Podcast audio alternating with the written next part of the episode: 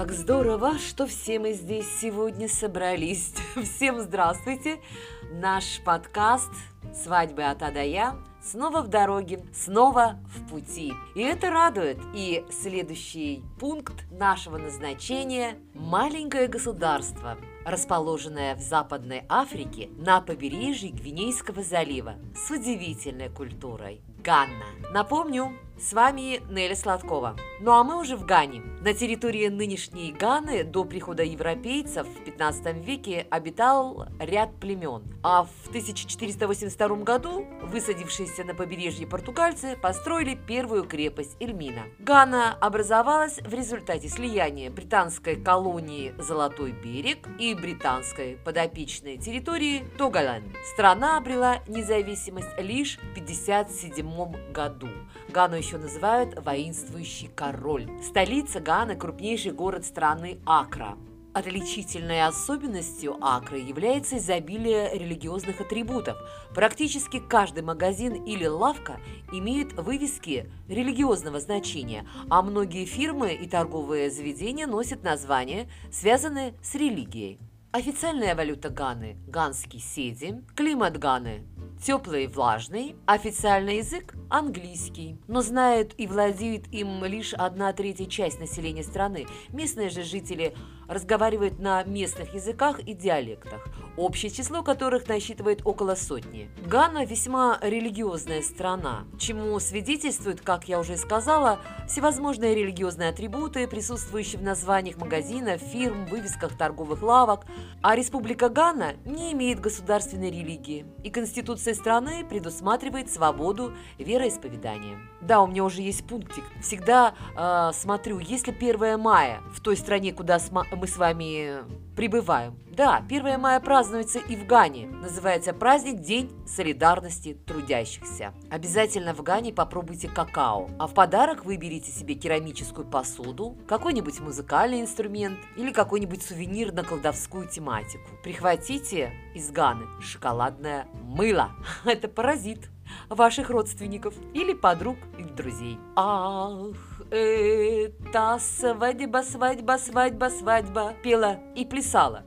Ну а как же пела и плясала свадьба в Ганне. Именно здесь свадьба, конечно же. Да не только здесь, она везде. Свадьба – самое важное событие в жизни каждого человека. И как бы мы ни крутили, ни вертели, в каждой стране свадьба празднуется по-особому, со своими традициями, обычаями. Есть какие-то традиции неизменные, ну и, конечно, уже более современные нарабатываются обычаи, будем говорить так. Что же и как происходит в Гане? В прошлом в Гане не были приняты свидания и ухаживания, родители жениха и невесты заключали между собой договор о вступлении своих детей в брак. Все это предварялось наблюдением за юношами, девушками, живущими по соседству. Этот обычай сохранился в стране до сих пор, но нынче так поступают немногие. При выборе родителей юноши учитывают характер девушки, репутацию ее, ее семьи, возможные наследственные болезни. Если родители юноши удовлетворены всеми фактами, они обращаются уже к родителям девушки и делают им предложение о браке. Наступает э, теперь уже черед родителям девушки исследовать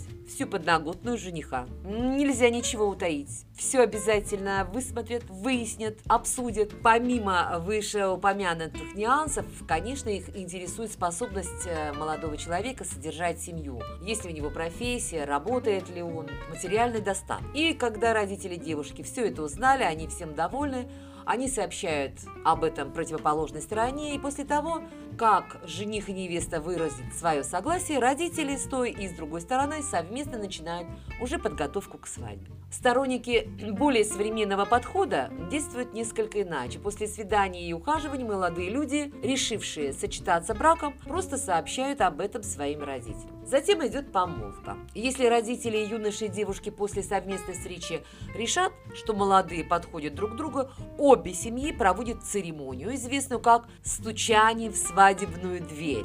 Расскажу немножечко поподробнее. Родители молодоженов извещают членов своей многочисленной семьи, к которой относятся дяди, тети, двоюродные, троюродные, братья, сестры, бабушки, дедушки, о времени и цели встречи. Назначенный день обе семьи собираются на церемонию, при этом Присутствие жениха не обязательно. Представитель девушки обращается к представителям юноши такими словами. «Нам известно, зачем вы сюда пришли, но обычай все же требует, чтобы мы спросили вас. Итак, зачем вы к нам пожаловали?» Представители юноши отвечают. «Наш сын называют имя, проходил мимо вашего дома, увидел прелестный цветочек.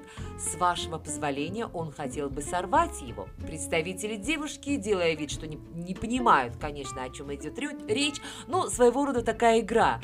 Э, в этом доме нет цветочка. Проверьте сами. Представители юноши отвечают, наш сын не мог ошибиться, мы знаем, что такой прелестный цветочек есть, и называют э, имя невесты, представитель девушки. А, это наша девочка, но она не цветочек, а человек, да, она здесь живет.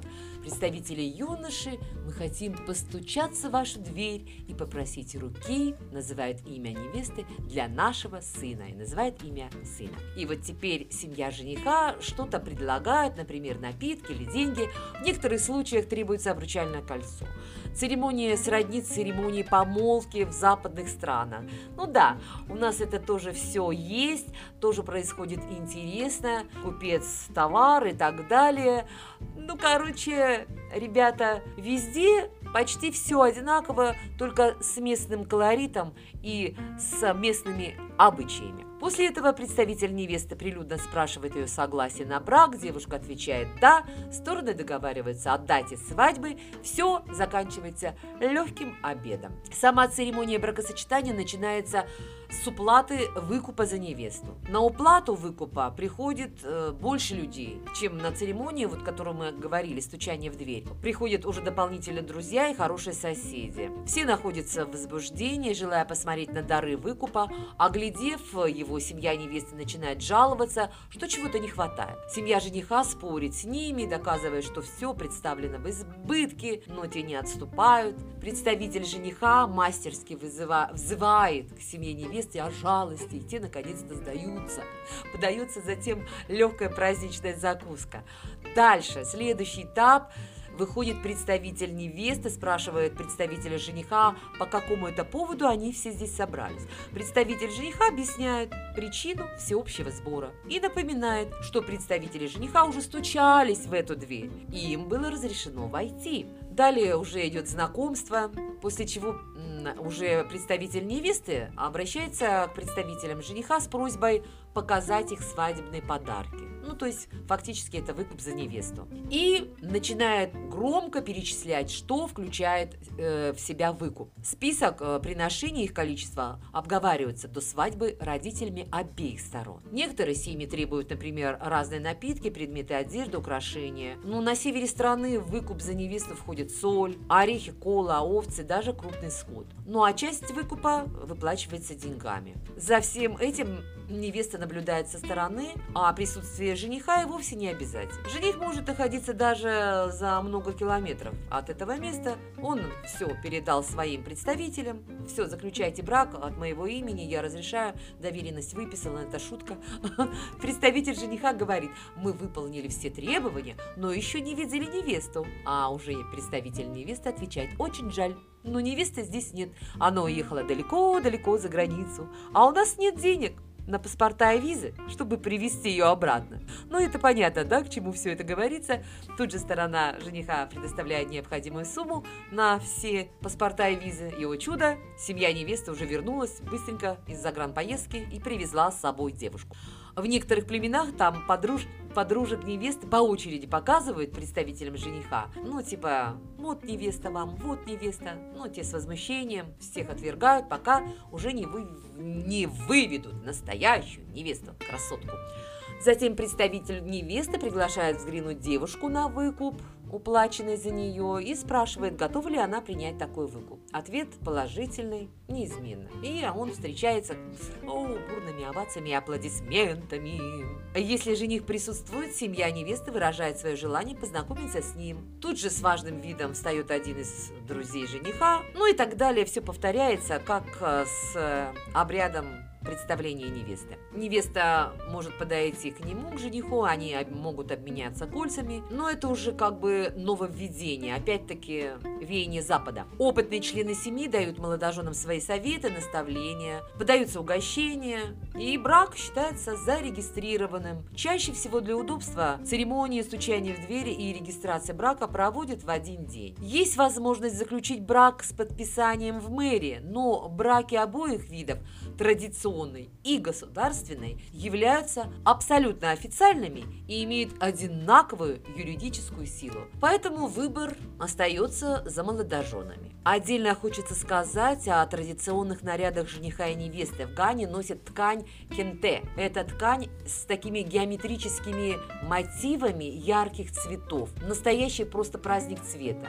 Мотивы на ткани кенте не только эстетичны, но и несут символический смысл. В Гане у каждой семьи есть собственный узор, и именно этот узор и используется при пошиве нарядов жениху и невесте. Надо постараться обязательно посетить свадьбу в Гане. Если уж не получится зарегистрировать свою свадьбу, то побывать там надо обязательно, просто необходимо.